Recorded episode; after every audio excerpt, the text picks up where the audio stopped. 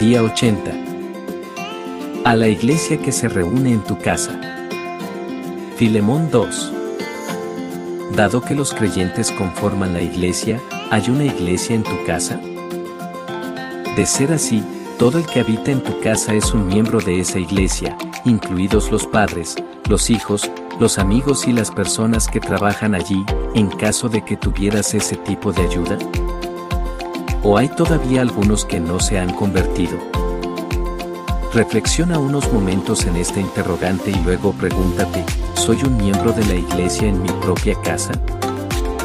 cómo saltaría de gozo el corazón de un padre cristiano y cómo se humedecerían de lágrimas sagradas los ojos de la madre cristiana si todos, desde el más joven al más viejo de la familia, fueran salvos. No dejemos de orar por esta bendición hasta que el Señor nos la conceda. Es posible que uno de los mayores deseos de Filemón era que todos en su casa fueran salvos, pero al principio no se lo concedieron por completo. Tenía un sirviente malvado llamado Onésimo que lo engañó y escapó del servicio de su amo. Sin embargo, Filemón oraba por él y al final, según la voluntad de Dios, Onésimo fue guiado a escuchar la predicación de Pablo. El Señor tocó su corazón y regresó junto a Filemón, no solo para ser un fiel siervo sino también un amado hermano y el nuevo miembro de la iglesia de la casa de Filemón. ¿Hay en esta mañana alguno de tus hijos inconversos que está lejos del hogar? Entonces, intercede por él en oración para que regrese a casa con la gozosa y buena noticia de lo que la gracia de Dios ha hecho. Y si hay un hijo creyente en tu casa, aliéntalo para que se una a ti en la intercesión. Si hay una iglesia que se reúne en tu casa, tienes una mayor responsabilidad, la de mantener tu casa espiritualmente en orden, y cada miembro de la casa debe recordar que todas sus acciones están a la vista de Dios. Que hasta las cosas más comunes de la vida se hagan con un cierto sentido de santidad, diligencia, amabilidad e integridad. Se espera más de una iglesia que de una casa típica.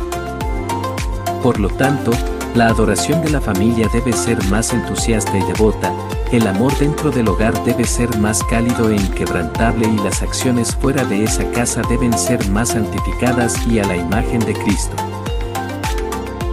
Las pequeñas iglesias hogareñas jamás deben amedrentarse por considerar que no son importantes porque el Espíritu Santo nos ha dado este magnífico recordatorio en su libro de los recuerdos de la familia de la iglesia que se reunía en la casa de Filemón ya sea nuestra iglesia grande o pequeña, que podamos acercarnos a la gran cabeza de la Iglesia Universal de Dios para pedirle que nos dé gracia para brillar ante otros para la gloria de su nombre. La historia de Onésimo es una bella historia. Leamos lo que Pablo escribe sobre él, te suplico por mi hijo Onésimo, quien llegó a ser hijo mío mientras yo estaba preso.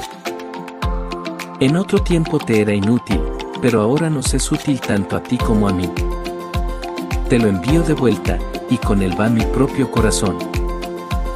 Yo hubiera querido retenerlo para que me sirviera en tu lugar mientras estoy preso por causa del Evangelio.